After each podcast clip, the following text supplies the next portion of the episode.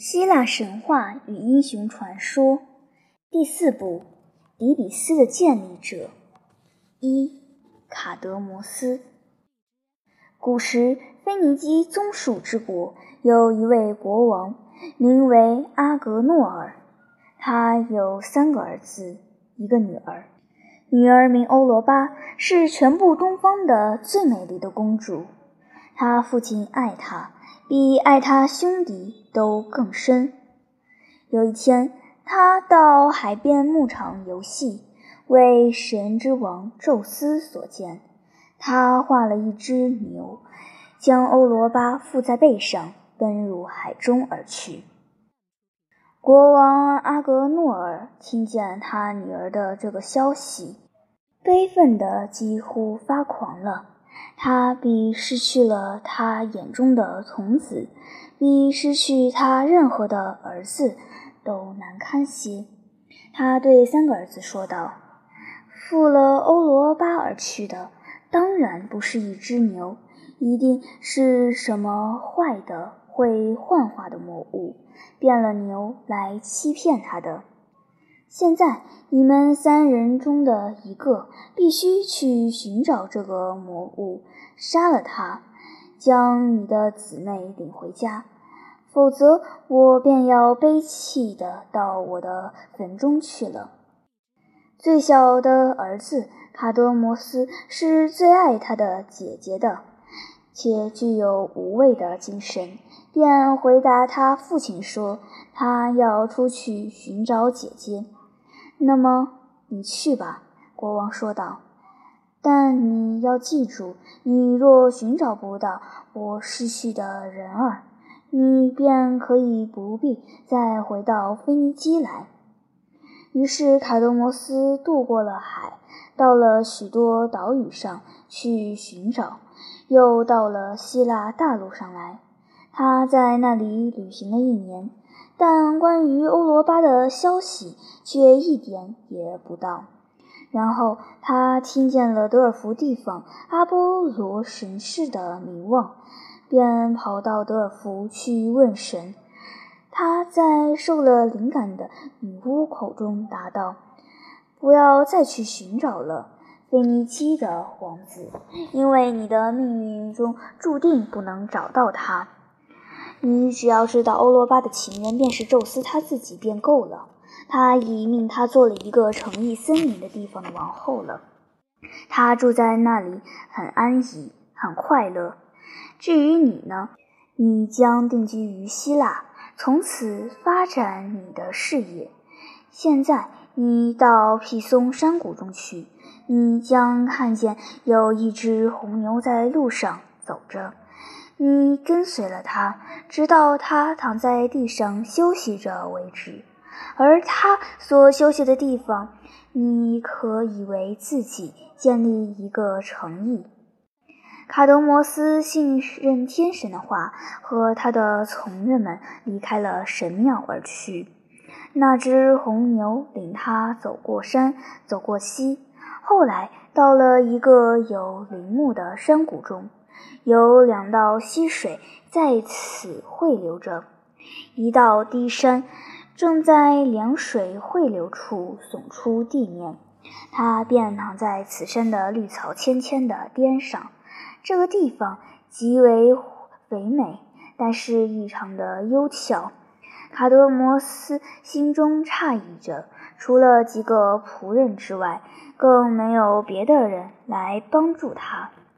怎么能建立一座城呢？然而他的信仰并不失坠，他决意先建了一个神坛，供着雅典娜，那位他家中的保护神，且将那只红牛杀了祭他。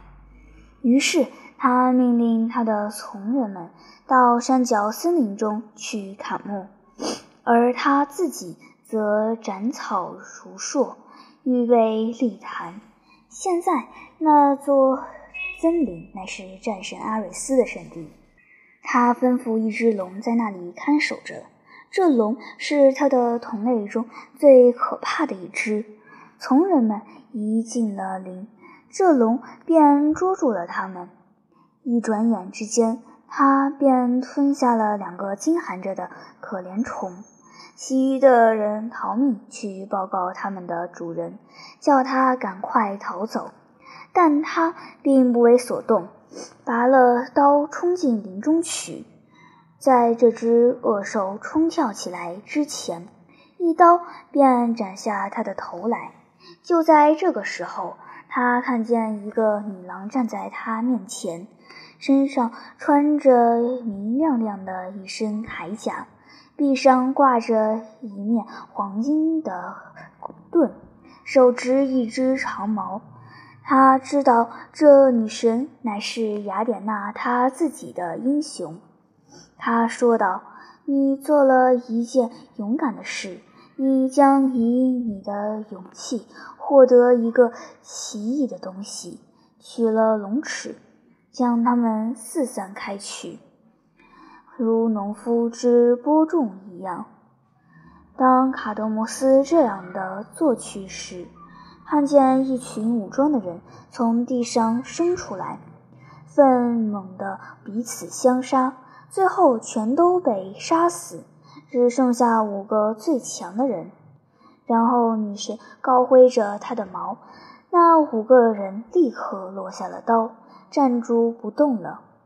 这五个人，卡德摩斯，他说道，在有力的龙子之中，乃是最有力的。你可以看得出，他们将被称为史巴底，且将是你的心意的第一批人民。由他们将建设一个勇猛的种族，在后来有名于世。雅典娜这样说着，便走开了。卡德摩斯因史巴底的帮助，在山顶上建立了一座坚城。从那个时候起，这城被称为卡德米亚。但战神阿瑞斯因为守灵龙的被杀，心中异常的愤怒，但又不敢公然的去伤害在雅典娜保护之下的一个人，他便在宙斯和一切神道们之前。苦苦地控诉那个杀了他的仆人，以血沾染了他的圣灵的凡人。雅典娜站了起来，为卡德摩斯辩护。他和战神之间辩论得异常激烈，互相的责骂着，几乎便要拔刀而斗。假如宙斯不命令他们发言，将这件事交给了其余众神判决。众神们宫里的结果是卡德摩斯犯了杀人罪，阿瑞斯要求处他以死刑，但宙斯说那人不该死，因为我看出他对于我们的前进及他的灵魂的正直，并且他并不知道他沙龙的地方乃是圣地，所以现在我宣判。他要在那个地方为阿瑞斯建立一所神庙，在那里做一个天年的奴隶。现在，一个天年在凡人计算起来乃是八年。在这八年之中，卡德摩斯便在阿瑞斯庙中执意为砍柴汲水的人。他勤勤恳恳地执事，且无一过失可寻。所有的天神们都深爱着他。连战神他自己也变了增心而为爱心，所以当八年之期已满之时，他们难以从未失之凡人的光荣，赐给了这位腓尼基的王子，因为战神阿弗罗狄忒将他们的女儿美丽的哈尔摩尼亚给了他为妻。当卡德米亚城中举行婚礼时，所有的神道们都来赴宴，而神圣的缪斯们则扬声合唱着结婚歌。此后许多年，卡德摩斯成了他的好运道的代名词。无论在和平或是战争之时，无论他所做的什么事，无不一往顺利。当他的财富与权力一天天的增加时，人民归依于他的也一天天的更多了。在他的城堡之下，便建立了一个人口繁多的市镇。到了他的中年，他便统治着一个在希腊半岛算得很大的国家。但古语有之：一个人从天神们手中得到一个好处，他必定也要从他们手中受到两个坏处。卡德摩斯的最后便恰合于此语。他和哈尔摩尼亚生了三个女儿，而这三个女儿在他晚年却招致了他不少的悲苦。他的一家为了天神狄俄尼索斯的愤怒，弄得流离四散，残酷不堪。他的大女儿亚格夫和二女儿伊诺的故事，一个在叙述狄俄尼索斯的故事时讲到，另一个伊诺则为阿塔马斯之妻。上文也叙述到了第三个女儿奥托诺厄和她的两个姐姐一样。也得了狂疾，他悲狂地走了许多路，经山过水，穿城走国，最后遇到一个圣先知，一个阿波罗的儿子。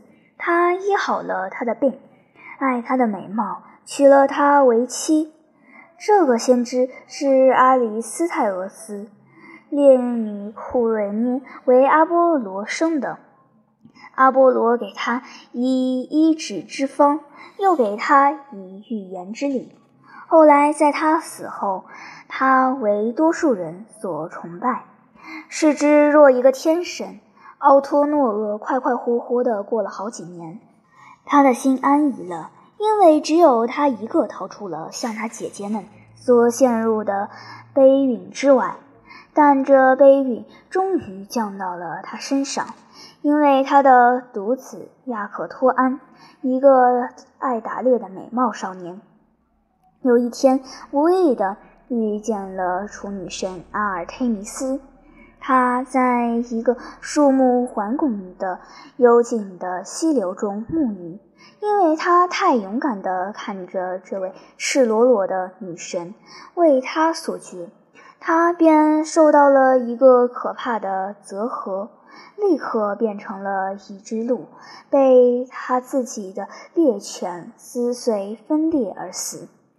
当他母亲听见了这个消息，他因悲哀而自杀了。但卡德摩斯和哈尔摩尼亚终于在历尽艰苦之后，得到了不朽的生命，快乐地过着日子。